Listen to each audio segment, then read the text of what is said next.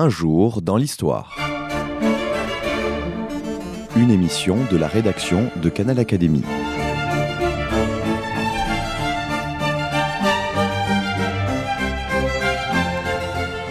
On retrouve Anne Jouffroy. Mesdames, Messieurs, bonjour. Merci de votre fidélité à Canal Académie. Nous retrouvons Yves-Marie Berset, historien moderniste, membre de l'Académie des inscriptions et belles-lettres, venu jusqu'à nous pour évoquer la victoire inespérée du maréchal de Villars à Denain, victoire remportée le 24 juillet 1712 sur les Austro-Hollandais, commandés par le prince Eugène. Bonjour monsieur. Bonjour. Je me réjouis de vous accueillir de nouveau dans notre studio. Trompant l'ennemi par une manœuvre habile, le maréchal de Villars sauve in extremis la France de l'invasion et permet à Louis XIV de négocier une paix favorable pour mettre fin à l'interminable guerre de succession d'Espagne. La question de la guerre de succession d'Espagne, comme son nom l'indique, est dynastique. Au tout début du XVIIIe siècle, la mort du dernier Habsbourg d'Espagne représente une rupture en Europe et monsieur, la France ne se bat plus contre l'Espagne, mais au nom de l'Espagne, au nom d'un roi Bourbon, le petit-fils de Louis XIV, Philippe d'Anjou, prétendant au trône espagnol sous le nom de Philippe V. Donc cette guerre de succession d'Espagne est aussi une guerre pour les Bourbons. Alors voilà, c'est la dernière guerre du règne, du long règne de Louis XIV. A une guerre qui se trouve à front renversé puisque pour la première fois depuis deux siècles, les Français et les Espagnols se trouvent réunis dans une euh, alliance dynastique euh, qui leur fait donner le nom d'ailleurs euh, en commun en italien, on dit les Galispani, les Galispans. Et l'ensemble des souverainetés de l'Europe, les Britanniques, les impériaux, les Hollandais, inquiets de cette union de grandes couronnes du midi de, l'Europe, vont contester cet héritage. Louis XIV est donc amené à, une fois de plus, à résister, euh, puisque là, c'est au fond, c'est une guerre défensive qu'il mène. Il est à résister à l'ensemble des puissances européennes. Et la force, la capacité militaire du royaume de France est mise à rude épreuve, puisque certes, la France est la puissance euh, la plus considérable de l'Europe, euh, puisque euh, avec plus de 20 millions d'habitants, elle est de loin le pays le plus densément peuplé, le plus riche, le plus centralisé, le plus fermement dirigé et administré précocement, en face donc de puissances disparates. Mais très vite, à partir de 1704, puisque la guerre a commencé, les hostilités ont commencé en 1702. À partir de 1704, les Français vont accumuler les revers euh, sur plusieurs fronts.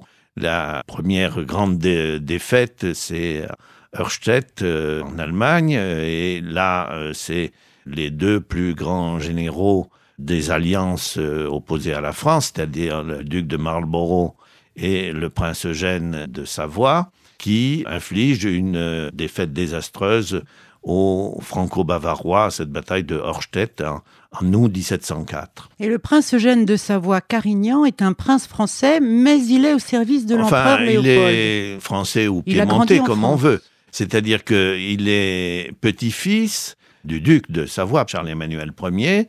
Il est le fils, le petit-fils du prince Thomas de Savoie. Son père euh, était au service de la France sa mère est d'origine italienne, c'est une nièce de Mazarin, Olympe Mancini, donc euh, on peut dire qu'il c'est une famille italienne passée au service du roi de France. Il aurait souhaité lui-même, euh, effectivement ayant été élevé à la cour de France, euh, obtenir à l'âge de 20 ans, comme beaucoup d'autres gentilshommes de son rang, le commandement d'une compagnie que lui a refusé Louis XIV en 1683, à l'été 1683, au moment où les Turcs assiègent Vienne. On est au mois de juillet, c'est-à-dire au moment où le, siège de Vienne vient de commencer. Donc euh, son sang ne, fait qu'un tour, humilié par ce refus de Louis XIV, il part volontaire à 20 ans pour euh, secourir les impériaux contre euh, le siège mis euh, par euh, le vizir Kara Mustafa sous les murs de Vienne. Et sa valeur euh, parle, en peu d'années, il gravit des échelons, bien sûr, qu'on réserve à des gens de son rang, de sa naissance. et il se distingue spécialement, encore une fois, contre les Turcs à la bataille de la Zenta le 11 septembre 1697 où il arrête une entrée des Turcs en Hongrie sur les bords du Danube. Ensuite, on le trouve euh, en 1703 euh, à la tête du Conseil supérieur de la guerre à Vienne et il a atteint les plus hauts commandements au même rang que Marlborough à la tête des armées britanniques. Donc Marlborough et le prince Eugène commence par infliger des défaites Cette bataille à la France. en 1704. Ensuite, en 1706, c'est l'année la plus catastrophique pour les armes françaises, puisque dans les Pays-Bas méridionaux, l'actuelle Belgique, euh, les Français sont écrasés à la bataille de Ramilly. Et en Piémont, ils sont là aussi euh, mis en déroute par le prince Eugène dessous les murs de Turin. Donc euh, cette année 1706, c'est une annus horribilis pour Louis XIV. En 1709, puisque chaque année les opérations recommencent pendant l'été, en 1709, une nouvelle poussée, une tentative d'invasion des impériaux est neutralisée, si on peut dire, à la bataille de Malplaquet, qui se situe le 11 septembre 1709 qui est une bataille gigantesque qui met en scène, c'est d'ailleurs euh, proche de de la limite des pays du Valenciennois et du Hainaut, si vous voulez, de l'actuelle frontière de, la Belgique. Là, on a des armées de environ 50 euh, 000 hommes du côté des impériaux, 30 000, je crois, du côté des Français, et c'est beaucoup plus d'ailleurs. Mes estimations là sont insuffisantes, mais le nombre de morts sur le terrain était absolument épouvantable, puisque c'est de l'ordre de 10 à 15 000 morts dans chaque camp. Alors c'est une bataille qui est indécise, mais qui a été une des plus gigantesques et des plus meurtrières des 17e et 18e siècles. Ensuite, en 1710, 1711, les opérations sont indécises. Les exigences dans les négociations des Hollandais, des Anglais, des impériaux sont à ce point élevées que Louis XIV euh, a été réduit, si vous voulez, à une position désespérée, à lancer une sorte d'appel à ses sujets, à la nation, au royaume. C'est une sorte de situation tragique puisque on lui imposerait de faire la guerre à son propre petit-fils, à, à, Philippe V d'Espagne. Donc, ce sont des conditions qu'il ne peut pas effectivement, avec un minimum d'honneur politique, accepter.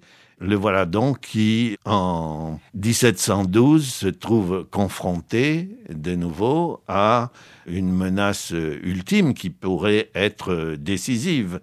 C'est à grand-peine que les Français ont pu rassembler une armée d'environ 70 euh, ou 80 000 hommes pour euh, tenir euh, les frontières de Picardie ou de Flandre alors que le prince Eugène, qui a la responsabilité des armées de l'alliance des impériaux, des Anglais et des Hollandais, maîtrise sans doute environ 120 000 hommes qui sont concentrés autour de, de Gand et de Mons qui vont pénétrer plus en avant sur le royaume de France. Mais heureusement, les Anglais vont sortir de cette alliance. Alors, il se trouve que l'intérêt politique, géostratégique des Anglais a changé dans la mesure où l'empereur Léopold est mort, a été remplacé par Charles VI, qui se trouve être reconstitué en quelque sorte dans ses prétentions l'empire de Charles Quint. Et or, ce que redoutent à juste titre les cabinets de Londres, c'est une hégémonie d'une puissance européenne. Ils ne veulent pas échanger l'hégémonie française contre une hégémonie impériale. Par conséquent, du fait aussi d'un changement électoral dans la politique anglaise, ce sont les Tories qui sont parvenus au pouvoir et qui sont des adversaires individuels politiques du duc de Marlborough, qui en décembre 1711 se voit euh, déchargé de tous ses commandements et le nouveau cabinet de Londres, de Bolingbroke, décide de tenter des négociations avec les Français. On était sous le règne de la reine Anne. On est sous le règne de la reine Anne. Et alors, en fait, l'armée alliée reste très considérable dans la mesure où le prince Eugène est parvenu à négocier le rachat par les Hollandais, c'est-à-dire le paiement de la solde des contingents britanniques qui étaient à la solde de Londres, de les faire couvrir par les États généraux des Pays-Bas du Nord. Or, ce sont des troupes euh, qui ne sont pas nécessairement anglaises, bien sûr, qui sont en grande partie euh, recrutées euh, en Allemagne, des Danois aussi également, des Suédois. Et donc ces troupes-là vont rester concentrées. C'est ce qui explique que Eugène a toujours, en dépit de cette relative défection anglaise, la disposition d'environ 120 000 hommes. Donc la situation peut être considérée comme tragique d'un point de vue français.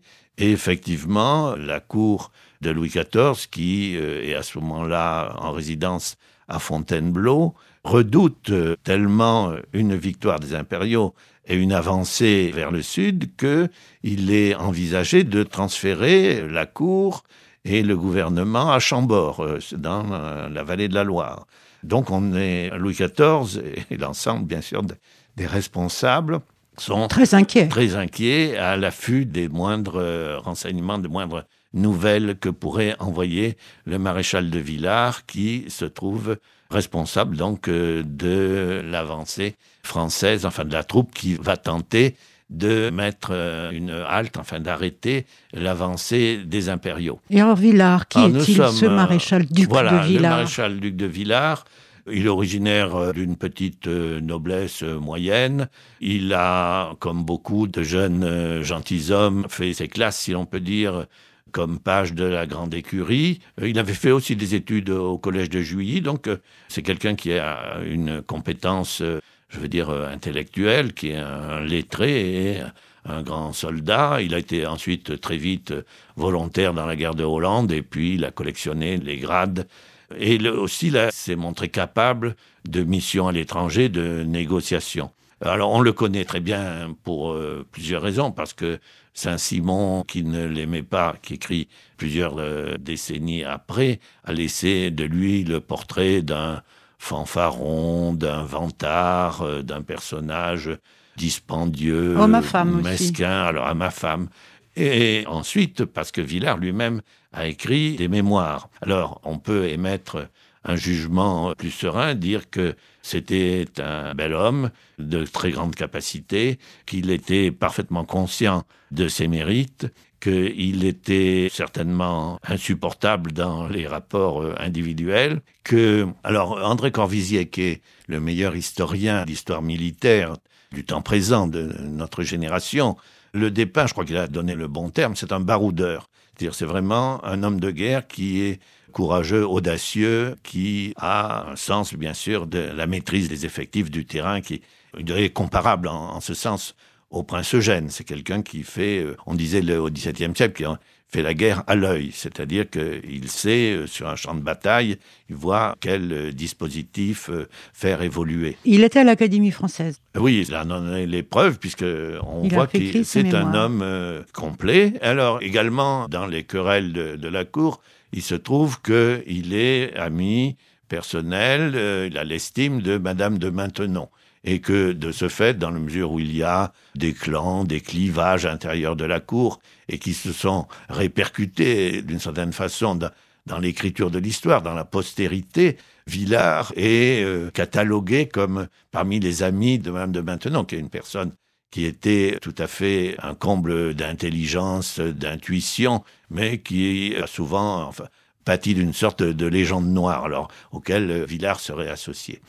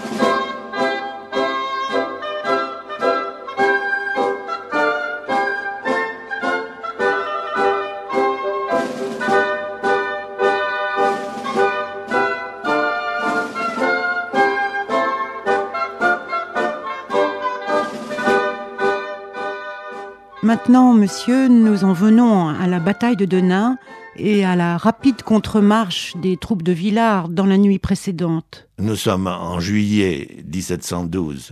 Le prince Eugène a pris la place du Quesnoy. Donc il vient de Mons, il vient du Hainaut, il a pris la place du Quesnoy, il a mis le siège devant Landrecy, puisqu'on a dans ces plaines là du nord, euh, qui n'ont pas de, de relief, euh, une ceinture de fer, de place qu'il faut grignoter, prendre une à une pour pouvoir ensuite ouvrir le chemin vers euh, une route vers Paris. Alors c'est possible déjà pour des contingents, puisque au mois de mai, il y a un raid de, cavalerie impériale qui est parvenu pendant plusieurs euh, jours, plusieurs semaines, en soissonnée jusque, presque jusqu'aux abords de Paris, en brûlant des villages. Euh, ils étaient environ plusieurs centaines de cavaliers et qui reviennent ensuite euh, et qui ont semé la terreur sur leur passage. Donc, on redoute effectivement la possibilité d'une invasion. C'est pas ce n'est pas une chimère. Et alors, Villars a mené son armée tout proche de Landrecy, aux abords, sur les bords de la Sambre. Il est au Cateau Cambrésis. Il y est parvenu, je crois, vers le, le 19 juillet. Et le Cateau Cambrésis est à quelques kilomètres de Landrecy. Il est donc euh, imaginable, c'est ce que tout le monde peut penser, ses propres soldats, son état-major et les impériaux et le prince Eugène, qu'il va essayer d'attaquer les lignes des assiégeants, les troupes des impériaux qui bloquent autour de, de Landrecy. Alors le soir du samedi 23 juillet, effectivement, il fait faire des travaux de pontonnement pour faire passer des troupes sur la rive droite de la Sambre pour aller s'avancer vers Landrecy. Des troupes commencent à passer là, avec le comte de Croissy, je crois. Et puis, en fait, il s'agit d'une ruse. Ils réunissent les cinq euh, lieutenants généraux qui composent son état-major et il leur explique qu'il va, au cours de la nuit, euh, partir au nord. L'ensemble des troupes vers le nord, vers la vallée de l'Escaut. Il y a environ 20-30 kilomètres euh, à parcourir et d'attaquer un camp retranché qui sert d'approvisionnement et de support à l'armée assiégeante. Ce camp retranché avait été construit par les Français eux-mêmes, par Villars, en 1709, autour de la petite place de Denain, au bord de l'Escaut. Et il y a une ligne de retranchement qui va de la Scarpe au nord, euh, qui doit être à 10-15 kilomètres, de Marchienne, Saint-Amand environ, jusqu'à Denain et un petit peu au-delà, et qui forme donc un, très vaste camp retranché qui est défendu par des fossés et des palissades. Alors, l'idée tactique, c'est de contourner les impériaux par le nord, de les attaquer à un endroit où ils ne sont pas attendus, de pratiquer une surprise, et il faut, pour y parvenir, il faut imposer aux troupes une marche de nuit de environ donc 20 ou 30 kilomètres et qui sont couverts en 8 heures. Alors, pour assurer l'effet de surprise, le secret de l'entreprise, on n'envoie aucune dépêche à Versailles, de peur que les messagers soient éventuellement interceptés. On a aussi pris la précaution d'envoyer des cavaliers qui circulent alentour pour empêcher qu'il y ait des éclaireurs des espions, des informateurs, des impériaux qui puissent observer les mouvements des troupes et renseigner le prince Eugène. Donc euh, on a fait une sorte de, nettoyage des alentours et cette marche nocturne va amener au petit matin l'ensemble de la troupe française, enfin les... Sur l'Escaut. Sur, le bord de l'Escaut. Les pontonniers, euh, au petit matin, vont élaborer donc euh, des ponts, un lieu dit Neuville environ, qui est un peu en amont de Nain. C'est une zone marécageuse. On sait que les soldats passent avec de la boue jusqu'aux genoux ou au-delà. Et ils vont donc euh, se trouver en position pour attaquer par surprise la place de Denain, où le commandement appartient à un général hollandais qui s'appelle Van Keppel, duc d'Albemarle. C'est un, titre anglais que lui a accordé le roi George III mais son nom, il s'appelle Arnold van Keppel, il est hollandais. Enfin, qui commande donc des Hollandais anglais. Et là, il est absolument euh, pris par surprise, et au cours de la matinée, que les Français déploient leur encerclement autour du camp retranché de, de Nain, et vont faire euh, une attaque euh, de front. Alors l'attaque se situe vers 13 heures. À ce moment-là, les Français ont effectivement, localement, une supériorité numérique évidente, puisque ils ont là euh, plusieurs dizaines de bataillons. Oui, parce que toute l'armée était partie. C'est-à-dire qu'il y a une arrière-garde qui marche avec petit à petit, mais personne n'était resté autour de euh, ben, il doit y avoir pour faire un, peu illusion. Euh, un rideau de troupes qui doit rester pour faire illusion. Mais l'ensemble des troupes, donc, s'est porté sur Denain. Et il y a, je crois, 17 bataillons chez les impériaux dans le camp. Les Français en ont 40 pour lancer l'attaque. Le bataillon, c'est une unité tactique de l'époque et c'est quelque chose qui ne correspond pas à l'unité régimentaire. C'est une unité tactique d'environ 800 euh, hommes qui, donc, ça vous donne une idée des effectifs. Il y a 40 bataillons là qui sont disponibles, qui vont être organisés en 14 colonnes, puisque c'est une attaque d'une place, c'est un assaut. Il ne s'agit pas d'une bataille euh, en ligne, d'une bataille rangée comme mal plaquée, par exemple. Donc euh, la formation, on a 14 colonnes qui avancent avec euh, chacune composée de deux à trois bataillons et qui avancent vers l'ennemi. Entre chaque colonne, il y a un espace, je crois, d'une vingtaine de mètres. En tête de chaque colonne sont des compagnies de grenadiers, c'est-à-dire que ce sont des, vieux soldats expérimentés qui sont équipés pour l'avant-garde, donc, ce qu'on appelait euh, encore à cette époque-là les enfants perdus, c'est-à-dire ceux vraiment qui conduisent le premier assaut et qui sont équipés avec à la fois un fusil, mais aussi des armes blanches, euh, sabres, haches et un sac d'une dizaine de grenades, euh, c'est-à-dire bon un projectile à mèche, quoi, bien sûr. Et il y a trois compagnies, je crois, de grenadiers en tête de, chaque colonne. L'assaut donc euh, est lancé vers 13 euh, heures. Les colonnes avancent avec, il y a une prière, je crois, qui précède le commandement. Et puis les colonnes avancent au rythme des tambours. En face, les impériaux sont retranchés derrière un fossé, une, des palissades qui ont 10 mètres de haut. Donc il s'agit de franchir le fossé et d'escalader les palissades, alors que, à travers la palissade, bien sûr, les régiments hollandais opposent un, feu nourri. Alors, ils opposent un feu de peloton, c'est-à-dire qu'ils sont en plusieurs rangées, et ils arrivent à faire un feu continu puisque sur trois ou quatre rangs, des tireurs, les Hollandais se succèdent. Et les colonnes françaises avancent sans tirer, la baïonnette au canon, avec les grenadiers en tête. Et quand ils sont parvenus environ à 50 pas, les sergents hollandais donnent l'ordre ready sight, c'est-à-dire euh, à vue, en joue, et à 20 pas, fire, et ils tirent euh, à la cadence de plusieurs euh, décharges par minute. Donc les premiers contingents euh, sont nécessairement euh, hachés. Et alors, Villard raconte dans ses mémoires que un de ses généraux, Albert Gotti, qui était d'origine toscane, lui dit mais il faudrait mettre des fascines pour euh, combler les fossés, pour permettre aux soldats de franchir plus facilement les palissades. Et Villard lui aurait répondu mais croyez-vous que ces messieurs nous en laisseront le temps ce sera les premiers tombés des nôtres, qui serviront malheureusement dans le fossé, qui serviront de fascine pour ceux qui suivront. Il écrit ça dans ses mémoires parce que c'est pas un mot qu'on trouvait, il l'a revendiqué. Ceux qui survivent aux premières décharges escaladent donc les palissades, et les franchissent à, la baïonnette. Ils ont une énorme supériorité numérique et donc la panique s'empare des impériaux. Le duc d'Albemarle est fait prisonnier immédiatement. Il est là euh, en premier rang.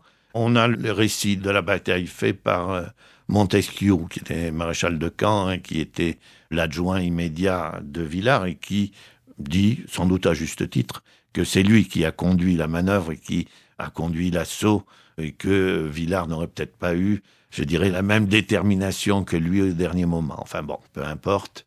Donc euh, Montesquieu reçoit la reddition d'Albert Marle et de ses officiers et il les, confie bien sûr à des officiers pour les faire retirer à l'arrière. À ce moment-là, bon, le prince Eugène avait pris conscience du danger, mais euh, à l'Andrecy, euh, c'est-à-dire assez loin, seulement vers 7-8 heures du matin. Alors il a envoyé tout de suite des renforts, il est venu lui-même, mais ces, ces renforts des impériaux se sont heurtés à l'arrière-garde des Français qui pouvaient leur barrer l'arrivée sur l'Escaut. Et d'autre part, les Alliés se trouvaient confrontés également à la sortie de la garnison française de Valenciennes. Qui était restée française. Qui était resté, euh, oui, il y avait une garnison qui était restée maître du terrain et qui euh, venait donc servir à refluer, faire refluer les Hollandais. Donc la victoire est totale au bout de simplement une heure. Le bilan, voyons, on compare par rapport aux effectifs et aux pertes de mal plaqués, c'est très peu de choses. Les Français ont perdu, dit-on, 500 morts, certainement dans les premières minutes de l'assaut, où effectivement les compagnies de grenadiers ont dû être décimées. Et puis, c'est tout. Alors que les Alliés, les Hollandais, ont perdu, dit-on, environ 2000 morts, beaucoup s'étant noyés dans l'escaut en voulant échapper. L'importance, donc, euh, matérielle, euh, en effectif, si vous voulez, de la bataille, n'est pas gigantesque. Mais Villars va exploiter dans les jours suivants cet avantage, puisqu'il va pouvoir euh, reprendre des petites places euh, voisines, Marchienne, Saint-Amand, et puis mettre le siège devant euh, le Quesnoy, Bouchain, où les garnisons impériales vont résister plus longtemps.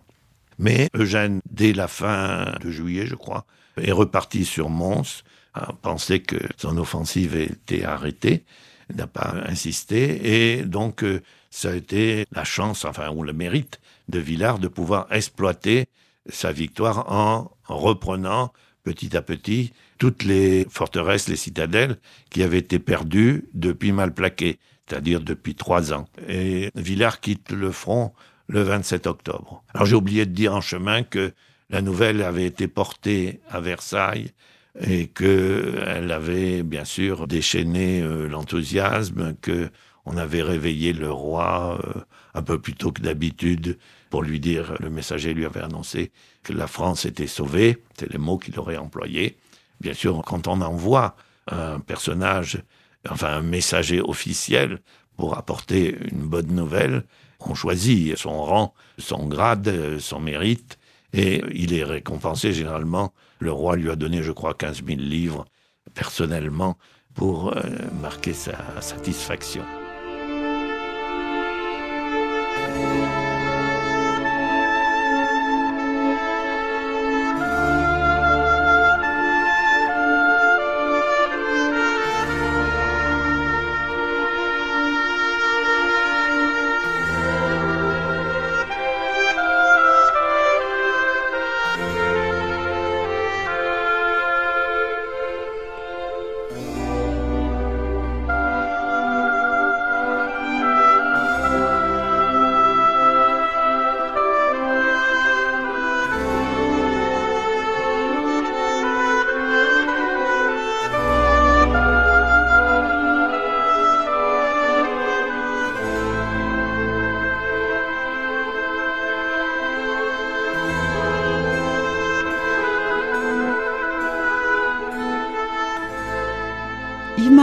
L'importance de la bataille de Denain est considérable. On l'a vu pour ses conséquences immédiates. Paris est sauvé.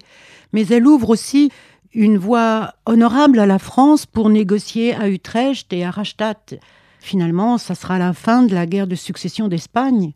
Et en plus, cette bataille, la manœuvre de l'heureux Villars, euh, comme on dit dans l'histoire, aura une grande postérité dans l'histoire de la stratégie militaire. Alors, l'importance de la bataille de Denain, de la prise de ce camp retranché, par elle-même, ce n'est pas un grand événement militaire. C'est une belle tactique. Euh, c'est une belle tactique originale. C'est l'exemple d'un effet de surprise.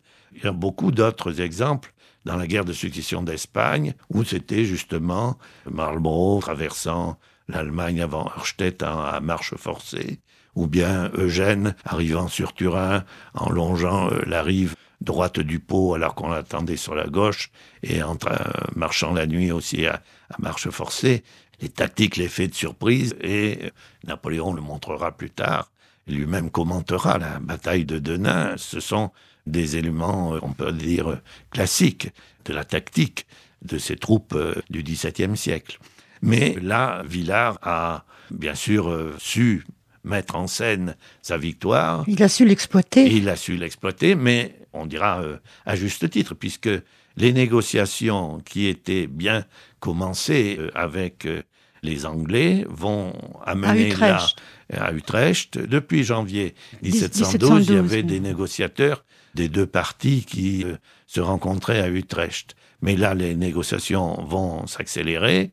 La paix va être conclue en 1713, dans les premiers mois de 1713. Il reste l'empereur Charles VI qui ne se résigne pas immédiatement à traiter. Ce euh, sera l'effet d'une autre campagne de Villars qui passe le Rhin et qui prend Lindau et puis ensuite Fribourg en Brisgau. Et donc il en commence euh, l'invasion du pays de Bade qui oblige là Eugène Eugène n'a pas affronté, n'a pas tenté d'arrêter. Il savait qu'il fallait venir à la table des négociations. Et les négociations donc ont eu lieu au château de Rastatt, qui est un petit château appartient à, la duchesse de Bade, en pays de Bade bien sûr. Et les négociations ont commencé dès la fin de 1713 et elles se sont conclues seulement le 7 mars 1714. Alors, on a l'habitude de, réunir l'ensemble des conclusions d'une paix européenne en disant, parlant des traités d'Utrecht et de Rastatt, puisque il renferme à peu près les mêmes clauses avec euh, les différentes puissances belligérantes. Donc, euh, je vois que ce sont les chefs d'état-major, Eugène et Villars, qui se trouvent aussi à la table des négociations. Certes, mais alors en même temps, ils sont contrôlés depuis euh, Vienne ou depuis Versailles. Ces voisins qui et Torcy, qui du côté français suivent euh, la négociation de près parce que euh, c'est Dante arma comme on dit, il y a une suprématie bien sûr des ministres sur les chefs de guerre et elle est appliquée là dans la politique la plus rigoureuse de chaque côté. Et les ambassadeurs? Les ambassadeurs euh, représentent le souverain, mais ce sont pas, eux qui, négocient. Euh, qui, enfin, si, ils participent, ils donnent des informations. Mais d'abord, euh, quand les puissances sont en guerre, il n'y a pas un ambassadeur qui reste sur place. Donc, ce sont des négociateurs particuliers qui sont envoyés à un moment donné, et qui avaient siégé pendant plusieurs mois à Utrecht, et qui vont siéger effectivement pendant tout un hiver à Rastatt. Alors, il s'agit de liquider le contentieux de la guerre de succession d'Espagne. La France euh, a subi des revers constants. La bataille de Denain a arrêté, si on peut dire, une catastrophe encore plus grande, mais elle n'a pas évidemment résolu, effacé les désastres précédents. Donc euh, les puissances européennes sont capables d'imposer au Royaume de France des clauses assez rigoureuses. Ce sont les Anglais, enfin on le sait, je ne veux pas résumer tous les éléments des traités d'Utrecht et de Rastatt, mais c'est là que l'Angleterre euh, acquiert l'Acadie, la Blé d'Hudson et Terre-Neuve, c'est-à-dire des acquisitions qui sont euh, majeures, essentielles dans la suite de l'histoire de l'Amérique du Nord. Et puis, alors la France euh, s'en tire dans la mesure où les frontières telles qu'elles étaient héritées de la guerre de Ligue d'Augsbourg, du traité de Ryswick en 1698, ne sont pas modifiées. Le royaume de France ne perd pas de place, ni en Alsace, ni en Flandre. Les frontières sont maintenues. Mais, en fait, qui paye les frais des défaites françaises?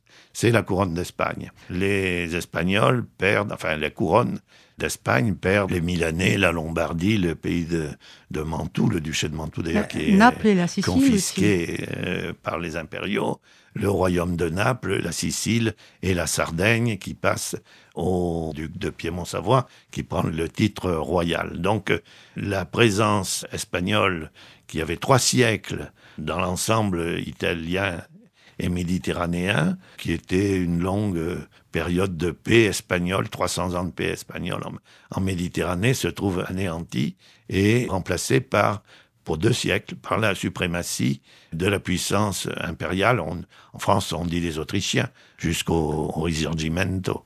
Donc, euh, c'est en fait euh, l'habileté des négociateurs français, c'est d'avoir fait passer, si on peut dire, les dépenses des revers subis sur les Espagnols. Un autre point qui n'est pas non plus à l'honneur des Français, c'est que les Français sont obligés d'exiler le prétendant Stuart, Jacques III. C'est une des clauses imposées par les Anglais. Torcy, dans ses mémoires, dit Si l'on compare la paix d'Utrecht avec les préliminaires qui avaient été proposés par le pensionnaire Ansius des États généraux de Hollande en 1709, suivi des demandes encore plus dures des députés des États généraux des Pays-Bas en 1710, si le souvenir n'est pas effacé de l'état où se trouvait le royaume dans les années 1708-1710, si l'on se rappelle la fatale bataille d'Orstedt et en 1706 de Ramilly et de Turin, la journée de Malplaquet en 1709, ces malheureuses époques ne prouvent que trop le peu que cette paix coûte à la France. C'est-à-dire que Torcy est tout à fait conscient que l'accumulation des revers devait se payer tôt ou tard et que finalement, c'est par contraste qu'on peut dire que les paix d'Utrecht et de Rastatt sont finalement favorables à la France parce que on aurait pu craindre bien pire. Au point de vue de l'équilibre européen, il est vrai que ces traités sont également une sorte de succès vu de Sirius, puisqu'ils annoncent une période d'une vingtaine d'années de paix en Europe, dans le continent. Oui, 20 ans, on est déjà assez satisfait. 20 ans de paix. Voilà, oui, oui. Et à notre génération, bien sûr. C'est vrai, les années 1720 sont des années de, prospérité, de un décollage économique général de l'Europe occidentale.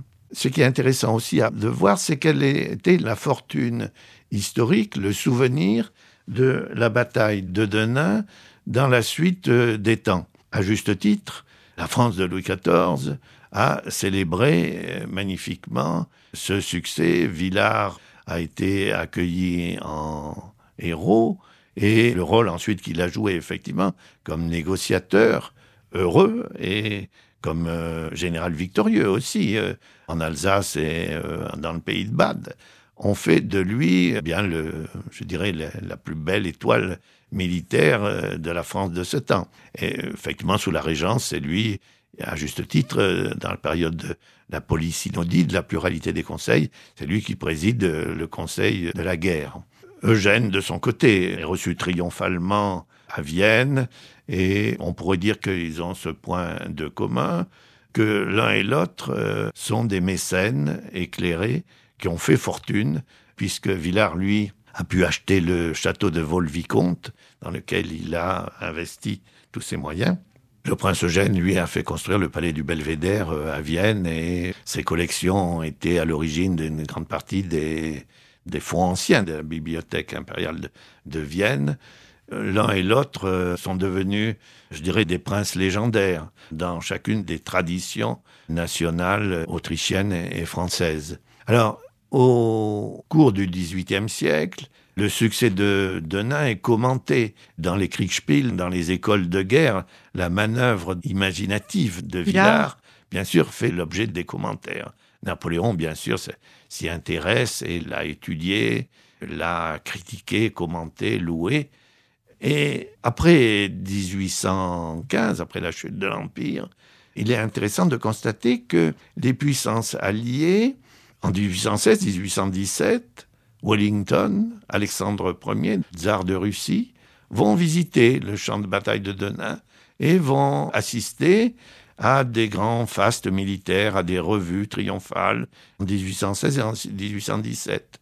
Au cours de la période de la Restauration, la bataille de Denain fait partie d'un folklore de théâtre, de, de poésie. Il y a des pièces, des petites pièces charmante, victorieuse, joyeuse, qui se joue autour de la bataille de Denain sur les grands boulevards. Et en 1827, Charles X lui-même euh, assiste à une grande revue militaire sur le site de Denain.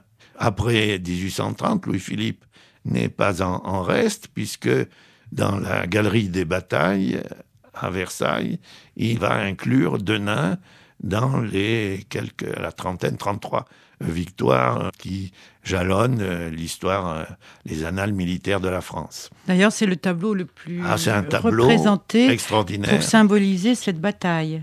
Voilà, d'un peintre euh, que l'on a certainement un peu oublié, à l'eau, à 2L qui représente un épisode vraisemblablement controuvé, puisque on voit Villars l'épée à la main sur la barricade, franchissant la palissade. ce qui aurait été imprudent de sa part, parce que c'est pas le rôle d'un maréchal dirigeant l'ensemble de l'opération de s'exposer à un moment le plus meurtrier de l'attaque et qu'il était effectivement, comme c'était sa place, en fait euh, sur une aile du dispositif. Mais alors, ce qui est aussi alors intéressant, c'est que Michelet réduit, minimise, puisqu'il n'aime pas Louis XIV, il n'aime pas l'ancienne monarchie, donc euh, il va laisser peu de place à la bataille de Denain dans son histoire de France, à la différence de Lavis, qui reprend une sorte de jacobinisme euh, patriotique et qui replace Denain dans les grandes victoires qui, on est après tout dans la fin du 19e siècle, entre 1870 et 1914, et où on a, là, c'est un, arrêt de l'invasion des gens d'outre-Rhin, et il y a des commentaires qui vont être faits en 1912, le deuxième centenaire de la bataille de Denain, qui vont accompagner triomphalement ce souvenir. Et alors je cite, là j'avais retrouvé des brochures commémoratives célébrant la bataille de Denain comme un sursaut d'énergie de l'âme française, ou encore un débeau réveil de notre race. Alors voilà le ton de la commémoration en 1912, qui avait euh, respecté d'ailleurs euh, une colonne qui est, je crois, toujours sur place dans la commune d'Auchin. Je crois qu'elle a été modifiée plusieurs fois ou restaurée, mais enfin, euh, elle marque encore, bien que le paysage ait été prodigieusement transformé, D'abord parce que c'était une zone minière, ça devait être un paysage de coron, et qu'aujourd'hui c'est une zone qui est entièrement urbanisée et qui a perdu tout l'aspect, je crois, de, paysage rural euh, ouvert qui était autrefois. Et juste pour euh, en finir, c'est en 1913, donc c'est un an après le 1912, que Melchior de Vauguet de l'Académie française a inauguré en grande pompe la statue du maréchal de Villars à Denain.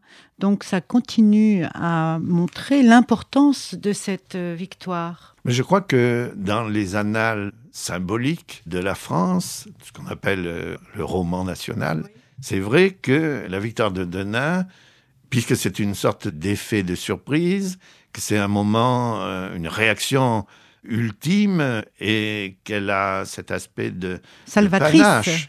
Et puis aussi d'éléments, euh, c'est pas une gigantesque bataille euh, prodigieusement meurtrière, c'est une sorte d'effet de ruse avec euh, beaucoup de courage des malheureux là qui marchent en première ligne, mais un bilan qui est très positif puisque je crois qu'on peut le dire à la gloire de Villars. Villars était conscient de l'importance de la vie de ces hommes. Et il était réputé pour être euh, économe, mettons. Et il était également, c'est un trait qui mérite d'être rapporté, extrêmement populaire chez ses soldats. Donc je crois qu'il correspond, certes en écrivant ses mémoires, et de par le tempérament dont on sait qu'il était porteur, puisque Saint-Simon en donne un témoignage éclatant, qu'il était vantard, qu'il était extrêmement soucieux de sa propre gloire, de se raconter, de se mettre en scène. Donc, euh, je dirais qu'il a parfaitement réussi. C'est un grand homme. C'est la figure du grand homme. Un grand homme, c'est quelqu'un qui est conscient du rôle qu'il joue dans sa génération et qui correspond aux attentes de l'opinion de son temps. je crois que Villard euh, a pleinement réussi dans ce cas. Merci, monsieur, et à plus tard. Merci.